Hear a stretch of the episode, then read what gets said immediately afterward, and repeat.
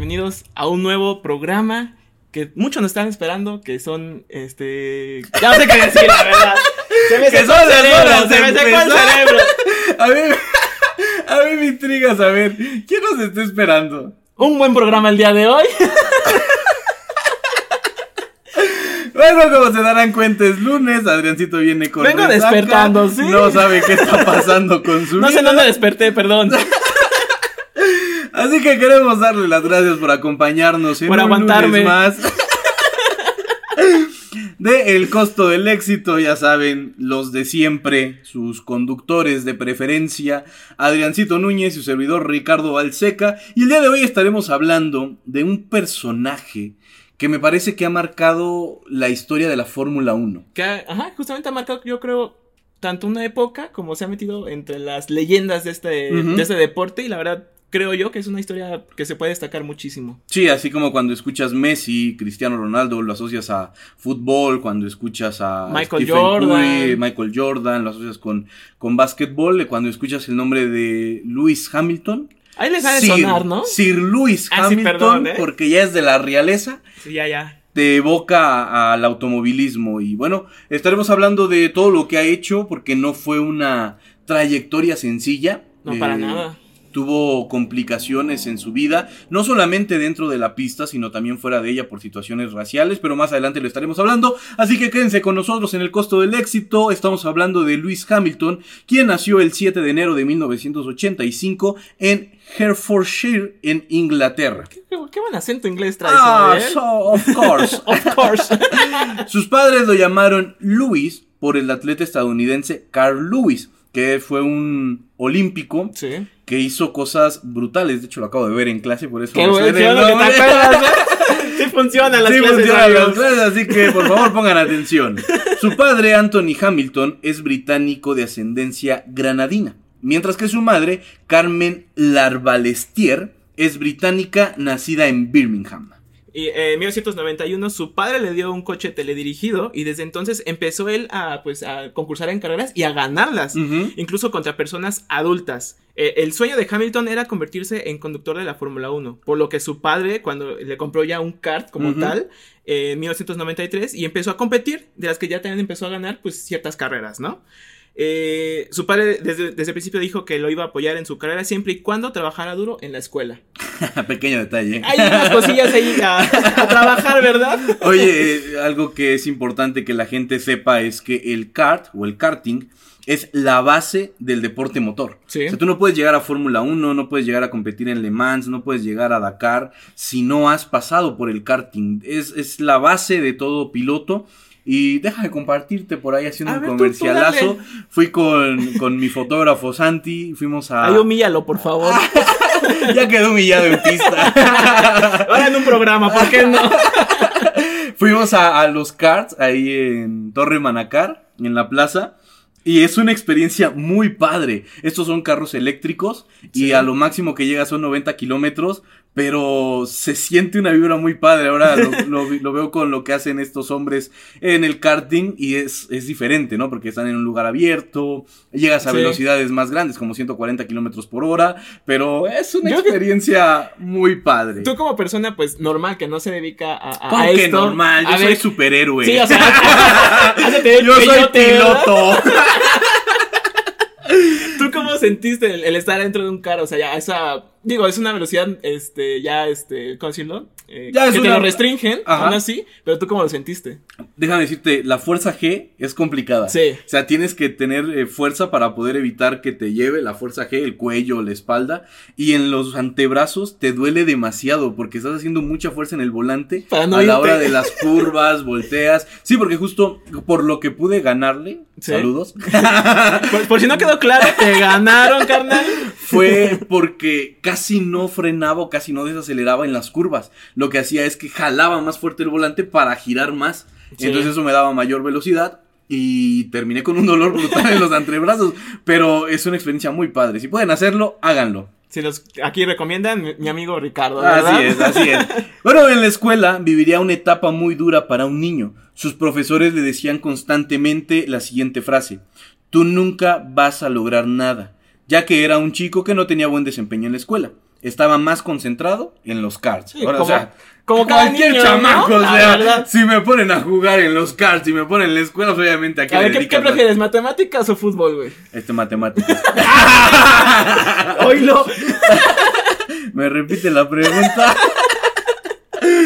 Desde esa etapa fue muchas veces discriminado, o sea, ya desde su infancia Dios empezó a vivir mío. momentos críticos y le hacían comentarios racistas sus propios compañeros de colegio, por lo que era muy común que Luis llegara a casa y llorara toda la tarde, detrás del cobertizo, repitiendo todo el tiempo los comentarios que le decían en el colegio. Sí, esos comentarios es lo que. Ese comentario más bien fue lo que dijo su padre en una entrevista. Y Ujú. te quedas como de Dios mío, o sea, ¿qué tan crueles pueden ser los niños a esa edad? Es que tú no, de- de- déjate esa parte de lo que sucede en la escuela, lo que pasa después cuando Sí. llegan a casa, o sea, imagínate el nivel tan fuerte que tenía que meterse al cobertizo y llorar. Y aguantar todo el día esos comentarios. Ajá. No, no, no, no. Así que un llamado a los que hacen bullying. Ahí dales un zape, por favor, a todos esos que hagan bullying. Para hacerle frente a todos estos abusos, decidió practicar karate. Que, que, que, que, pues que popocatépetl, ¿no? Que si sí me dices algo, pues ahí te voy una patada voladora. Algo Y- extremista, ¿eh? Y justo, bueno, dicen por ahí que, que si tú te dejas, te agarran de puerquito. Sí, sí, así sí, que, claro. pues se quería defender del bullying con karate. Pues, ¿por qué no, verdad? Pues hasta donde tú, este, soportes, ya es como de, ya, ¿sabes qué? Te va a dar un madrazo. Dicen que el valiente llega hasta donde el cobarde aguanta. O algo así decía la frase, Algo ¿no? así. Pero, ya sabes, este. pero hoy sería el, de, de abuelita. el que hace bullying llega hasta que uno aprende karate. Algo así. ¿Y cómo le ven los cards, Adriancito? Pues mira, en los cards, este, Hamilton empezó ya en el mundo bien, bien, bien, a los Ujú. 8 años. ok. Ganó su primer campeonato de cards en 1995 cuando tenía 10 años. Yo ahí tenía un año. Yo ni estaba ni planeado, carnal, entonces. ¿Qué te puedo decir yo?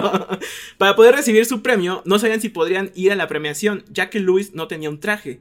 Pero su familia decidió que, aunque no, aunque pues tuvieran que alquilarlo, un, un traje, aquí como es lo que se hace, ¿no? Luego Sí, sí. En la ciudad. Y para que pues, el problema con la familia es que tenían muchos pues, problemas económicos, que no podían como costearse el, hecho de tener un traje para pues No, y el hecho de alquilarlo también les Sí, iba a es- afectar es un- económicamente. sí, sí, la verdad es que sí. Y en este evento conoció a Ron Dennis, que fue su mentor. Hamilton se acercó al jefe de McLaren y le dijo, hola, soy Lewis Hamilton, he ganado el premio británico y un día quiero pilotear uno de sus coches. A lo que Dennis le contestó, llámame en unos años y dalo por hecho. Mira, Mira. qué valor. Y, y me llama la atención esta parte porque vamos a trasladarnos un poquito en el cuadro de lo que vivía Hamilton. Un tipo que le hacían racismo, que le hacían Sí. bullying, que podía estar como... ¿Cómo decirlo? Apartado, Sí, este- eh, mal por todos Sí. los comentarios que le hacen, ¿no? Entonces, eh, tener la valentía de acercarse a alguien y decirle, oye, quiero manejar uno de tus carros, pues qué valor, ¿no? Qué valor Sí. del chamaco. Yo, yo, lo, yo lo llevo más a, a lo que se, se sentía cómodo también ahí, ¿sabes? Sí, en claro. los karts. Ya en la escuela a lo mejor ya era un, ambi- un ambiente muy, como decirlo, muy hostil para él. Y ya en los karts ya era como él mismo, ¿sabes? Y era diferente. Claro. De hecho, Dennis no tardó en hablarle y en 1999 se unió al programa de los jóvenes conductores de McLaren, convirtiéndose en la persona más joven en hacerlo y coronándose en el año 2000 campeón europeo de karts. Casi nada, o sea, al, al instante tuvo ese impacto este Luis. Hamilton. Sí, o sea, te habla de que el tipo tenía talento. Sí, y es muy innato, como dicen, ¿no? O sea, viene de él. Sí, cual. como yo. Ajá, el Ya corre en microbusero. mi sangre, ya corre en la sangre. Ya, porque que se corrió tres vueltas en un car, ya dice ya. Fueron nueve. Ah, perdón, bebé. Uy, perdón. Pues bueno, señoras y señores, vamos a ir a una pequeña pausa musical. ¿Con qué rolita nos vamos a ir, Adriancito? Pues mira, yo tengo ganas de algo en español. Ok. Un, este, ¿Cuál es la de Locos de León Larregui? Sí, es la que dice, loco, loco, loco, loco, loco, loco, loco. Casi. cerca, Cerca, Cerca la bala, pero no. Pero los dejamos con esta canción de Locos de León Larregui. Espero que les guste. Nos vamos con Loco de León Laguerri, no se despegue, esto es el costo del éxito y estaremos regresando para hablar de lo que vivió Hamilton en las categorías inferiores.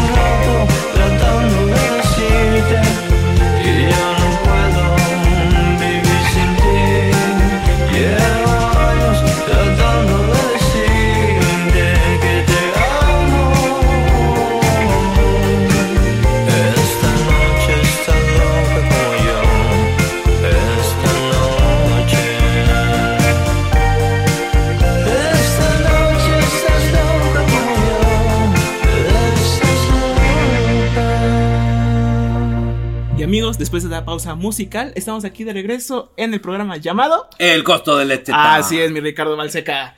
Dinos. Que así me encuentran en Instagram. Oye, así me encuentran en Instagram. Soné como el. Exaclón Malseca.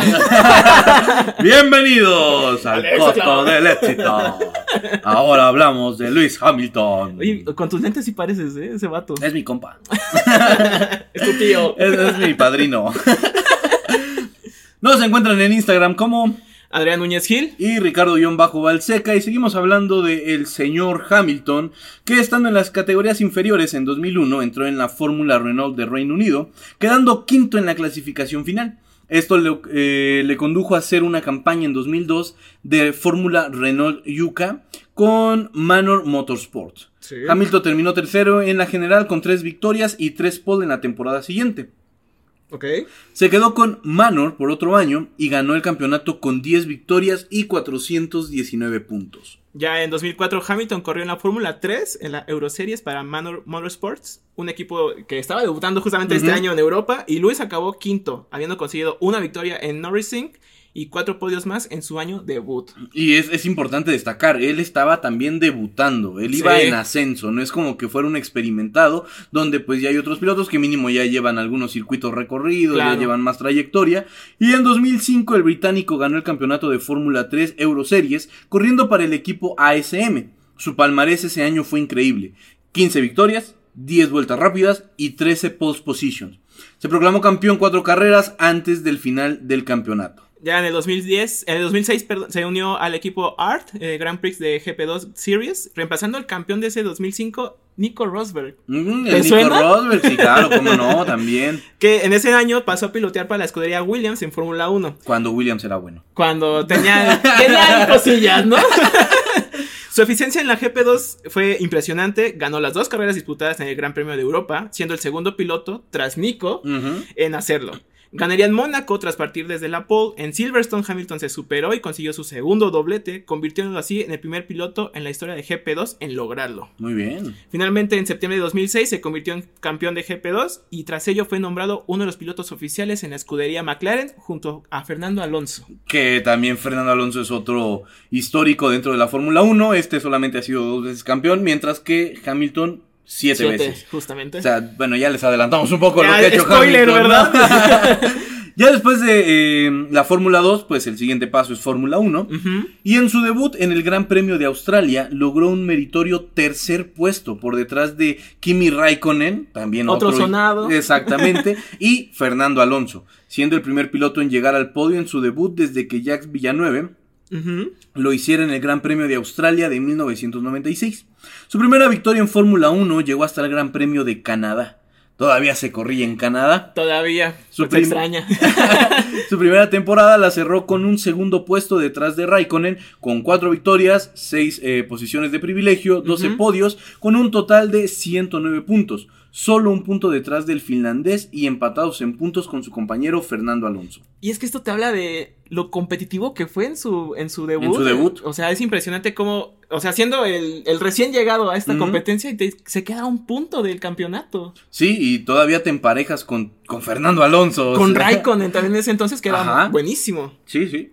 Entonces, eh, para el siguiente año, este sería importante para el inglés. Tendría cinco victorias que serían en Australia, Mónaco, Gran Bretaña, Alemania y China. Siete pole positions y 10 podios para un total de 98 puntos. A un punto se quedó Felipe Massa en, un- en una temporada que se de- de- decidiría hasta la última carrera, que fue en Brasil. En Brasil. Y, y que se codeaba con históricos de Fórmula 1. O sea, Sí. Felipe Massa, Raikkonen, Fernando Alonso. Estamos hablando de gente que, que tenía una habilidad en el volante brutal.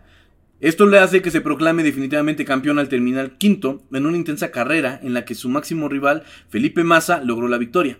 En la última vuelta, Hamilton iba sexto, cediendo así el mundial en favor de Felipe Massa. Pero en la penúltima curva adelantó a Timo Glock, quien seguía con neumáticos de seco y no pudo bloquear a Luis. Cuando la pista ya estaba mojada, dado que empezó a llover por segunda vez.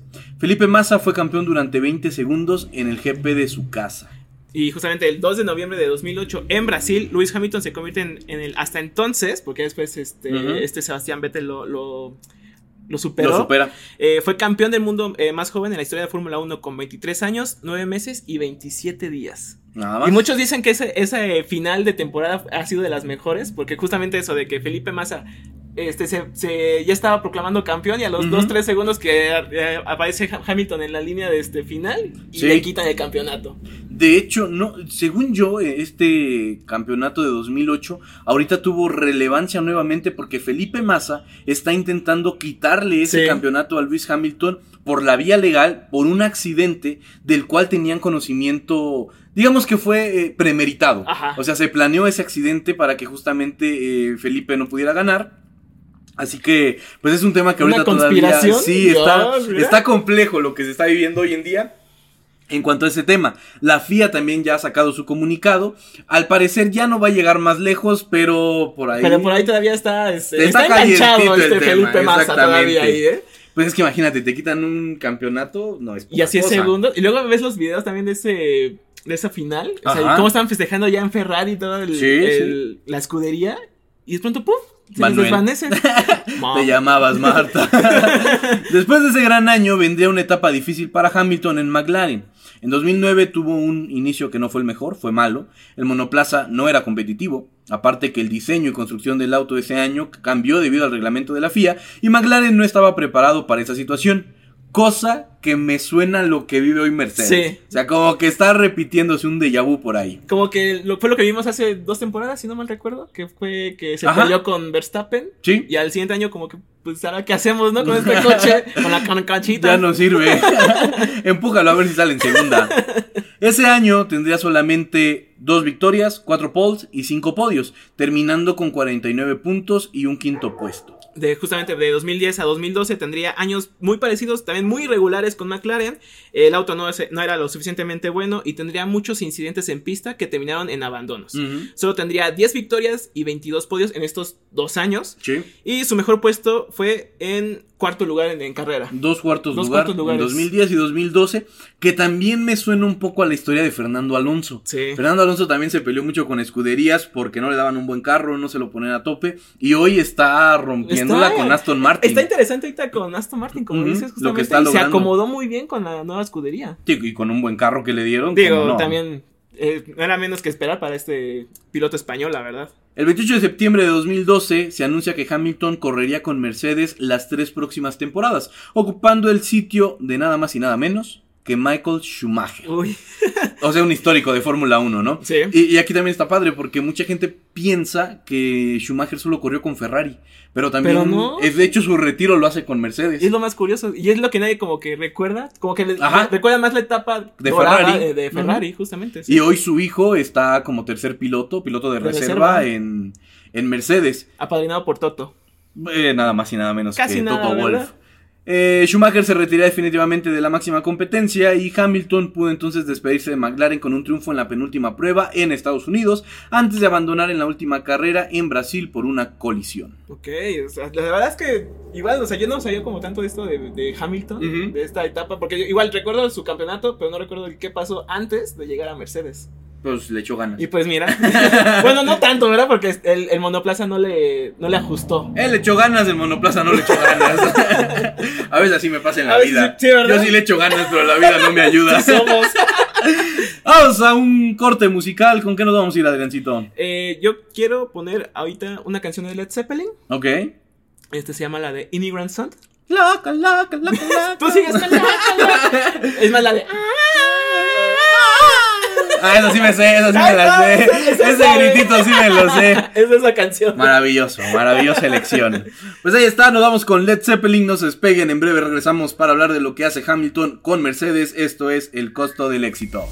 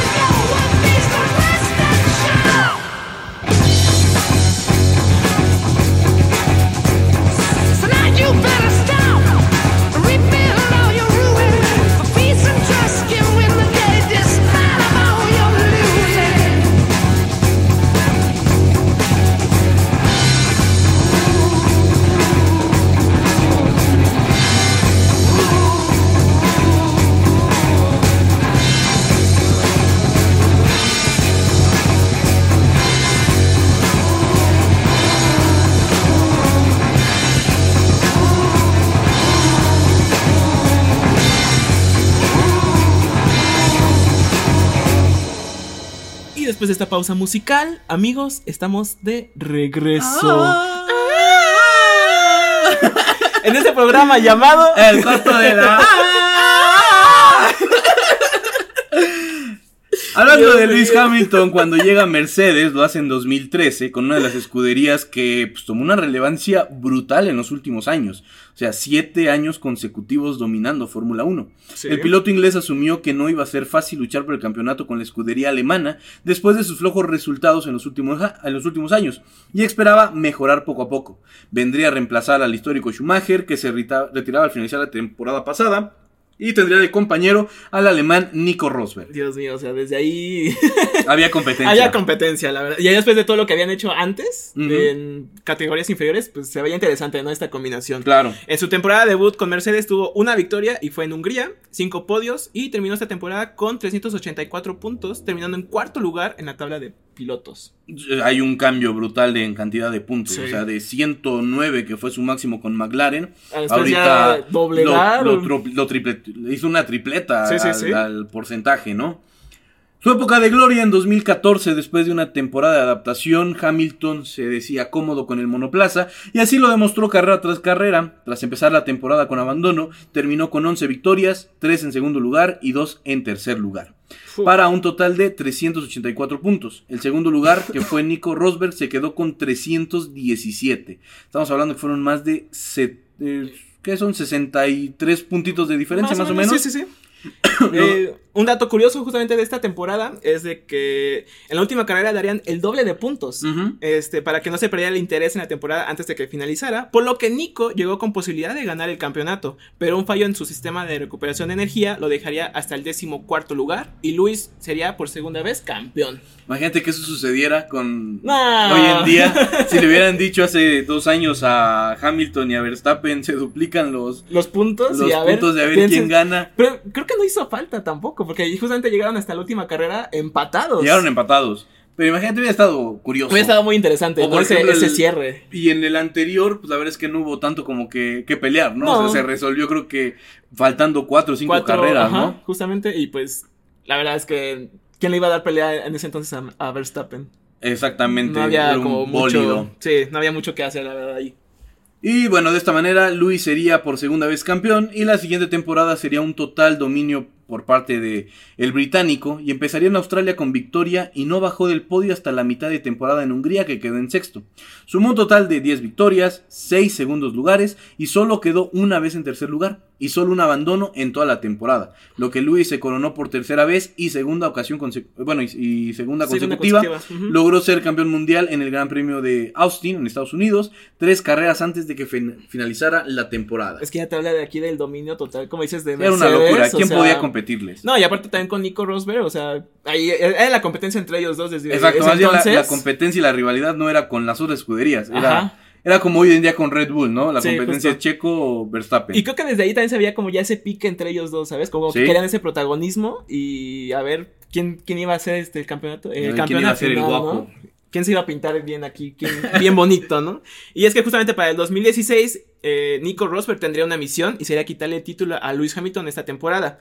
El alemán empezó con cuatro victorias consecutivas. En España fue cuando fue más notorio que la relación entre Lewis y Nico estaba rota. Los dos Mercedes chocaron en carrera entre sí y se volvería más intensa la lucha por el campeonato entre los dos pilotos. Terminó ganando el alemán por 5 puntos de diferencia. Luis logró 10 victorias, cerrando la temporada con 4 consecutivas, 2 segundos lugares, 4 terceros lugar, pero la diferencia fue en que tuvo un abandono más el inglés. Ahí estuvo el detalle, chato. Y de ahí, pues dijo Nico Rosberg, no quiero tener más problemas, me retiro. Me retiro y dejo que venga botas, ¿no? Exacto. En 2017 fue la temporada donde no tuvo ningún abandono, tuvo nueve victorias, cuatro veces quedó en segundo lugar y ninguno en tercer lugar, para un total de 363 puntos. El más cercano a él fue Sebastián Vettel, quien llegó a 317, que tuvo muchos problemas en Ferrari. Hamilton fue campeón en el Gran Premio de México en su regreso al calendario de la Fórmula 1. Para 2018 y 2019 sean las temporadas más dominantes del inglés. Dios mío, o sea, ¿qué más? Ya, ya, ya, por ¡Ya, favor, detente. Solo tuvo un abandono y fue en 2018. Tuvo 11 victorias y 17 podios en cada temporada y ganó el campeonato con 408 puntos en 2018 y 413 en 2019. Así logrando su quinto y sexto campeonato mundial en toda su carrera deportiva. En 2020, en 17 carreras logró 11 victorias y solo se perdió una porque se, se enfermó, Se de, enfermó COVID, de COVID. Y terminó con 347 puntos, logrando su campeonato número 7, alcanzando a Michael Schumacher, siendo los máximos ganadores del campeonato mundial de. Fórmula 1. Y ya bueno, 2021 fue una temporada que estaría llena ya de sorpresas y que decidiría hasta la última vuelta de la última carrera de la temporada quién sería el campeón, el campeón de, de esa pues esa competencia donde Max logró quitarle el trono a Hamilton con una temporada donde el inglés obtuvo 8 victorias, 8 carreras en segundo lugar y un tercer lugar con un total de 387.5 puntos. Creo que es de las pocas veces que se ha visto Ese decimales punto en, 5, sí. en, en Fórmula 1. Justamente, y recordando ya esta temporada fue en Spa, justamente, que se dividieron estos puntos. Bueno, se fueron a la mitad porque Sí. no se pudo correr como tal.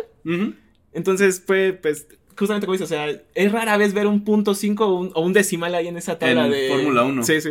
Por lo general, o sea, son números redondos, así que, pues ahí está un datito para, para el conocimiento. Hay un, dato, un, ¿cómo dices, no? Un dato importante, un, Un- un un curiosidad.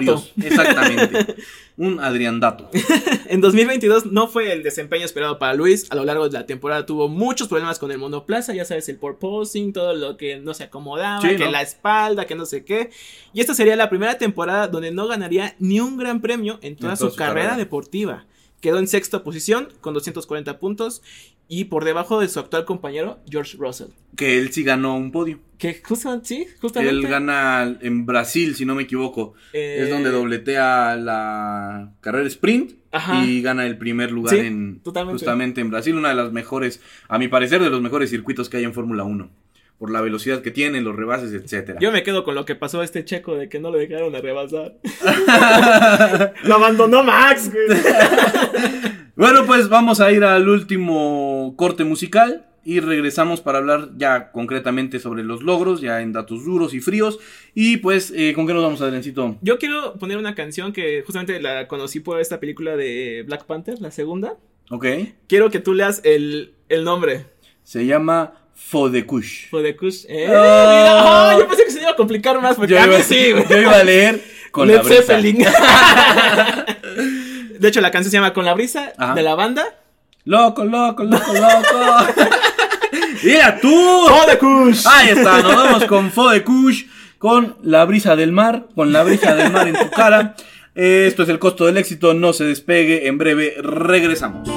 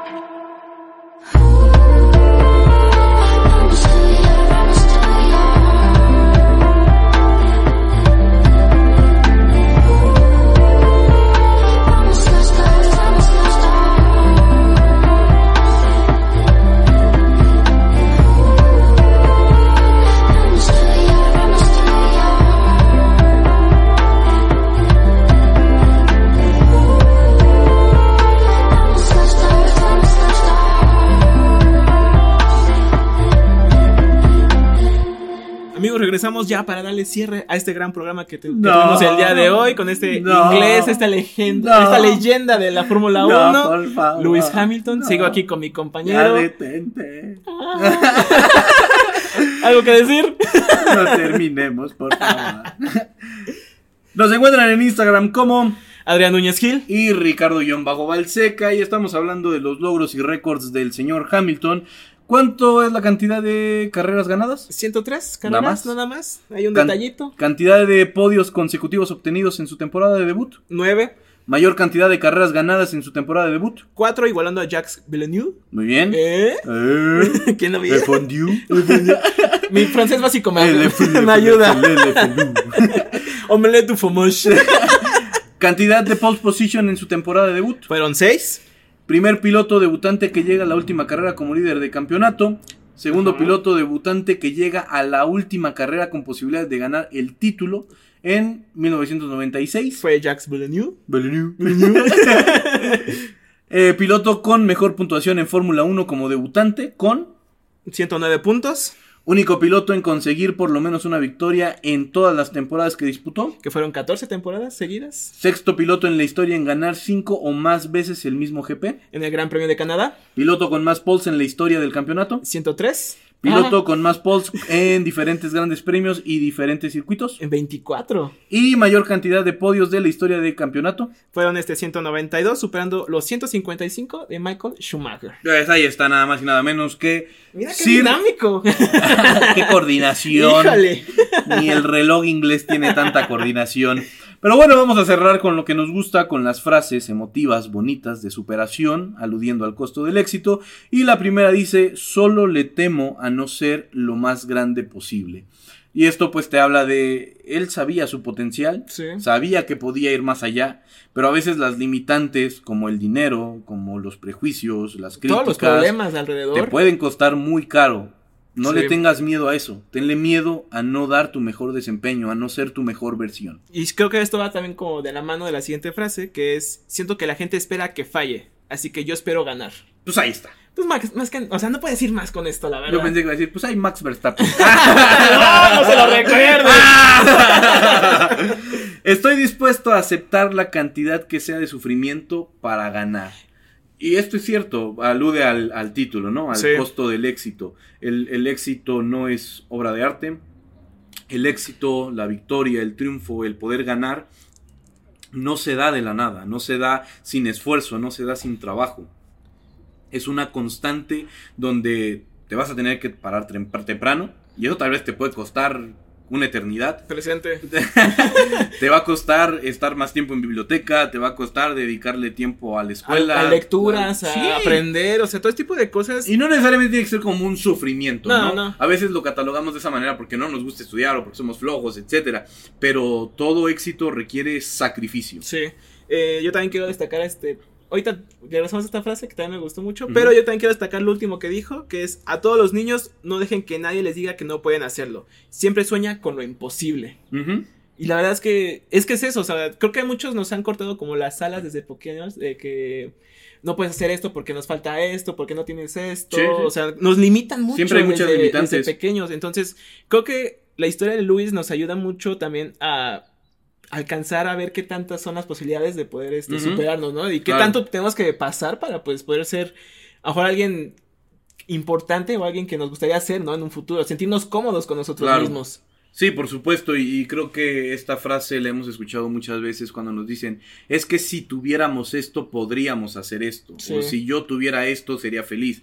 No necesitas tenerlo, ya tienes vida, ya tienes pies, ya tienes manos, que incluso hay gente que teniendo eh, discapacidades o Sí. capacidades diferentes, que tienen pues falta de, algún, de alguna extremidad, logran hacer más cosas. Por ahí un dato curioso es que México tiene más medallas en paralímpicos que en olímpicos.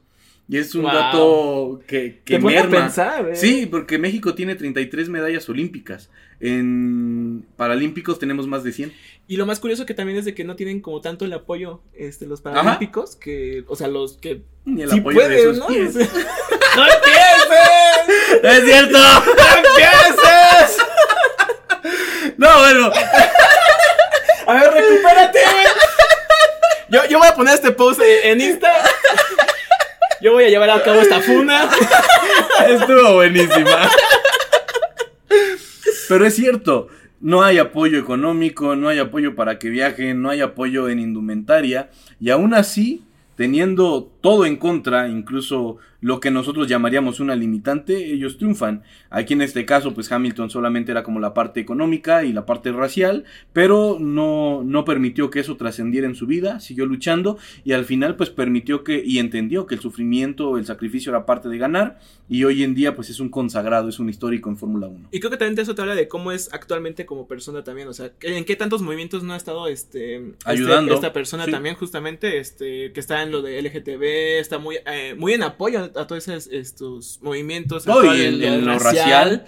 Y se le ha visto también, este, justamente antes de la ceremonia o en las carreras, el estar este como en, ¿cómo decirlo? En protesta. En protesta justamente y la verdad, para mí eso es también de admirar lo que eh, ha hecho tanto en la carrera y plantarle cara a los directivos de, de Fórmula 1. Sí, eh, recordar el caso de este, el coreback del- de, los 49 de San Francisco, este Colin Kaepernick, Colin que también, ¿no? Protestaba contra el racismo y le costó la carrera deportiva. Sí. Y Hamilton pudo haber dicho, ay, si este compa le costó, pues yo para qué me voy a meter, ¿no? Sí, ¿no? O sea, Pero- ya me limpio las manos de aquí Ajá. y ya nada que ver, ¿no? Pero al final eh, te habla de, de las convicciones, de Ujú. las decisiones. Y creo que ya para cerrar el programa, de eso parte la vida. Las decisiones y las convicciones que nosotros tengamos. Si tu convicción es querer ser el mejor, lucha por eso. Si tu decisión es alcanzar tu sueño, lucha por eso, no te detengas. Fíjate metas, eh, sé concreto en tus decisiones, sé concreto en, lo que vas a buscar, en lo que vas a persistir y pues en algún momento de tanto picar piedra va a llegar el éxito. El éxito se construye y se trabaja cada día. Así es, y la verdad es que, ¿cómo dices, no? O sea, ir trabajando todo esto, este, ser un disciplinado también y más que nada, pues, si tienes alguna adversidad, tratar de, pues, pasarla, sobrepasarla, porque es- no, no, no te quedes ahí estancado, sino que busca cómo hacerle para, pues, sobrepasarlo. Así es, pues ahí está, señores y señores. Gracias por habernos acompañado en un programa más del costo del éxito. Nosotros les recordamos que somos Adrián Núñez Gil, y su servidor Ricardo Balseca. Nos vemos en la siguiente y estaremos hablando nada más y nada menos que de. Julio Urias, Ahí está, un pitcher. pitcher mexicano, Mexicano. en los Dodgers. Ahí está, un pitcher que juega béisbol. ¡Wow! Para que quede claro. Sí, sí sirven las clases, ¿verdad? Por supuesto, todo sirve, todo suma. Nos vemos en la siguiente. Pásenla bonito.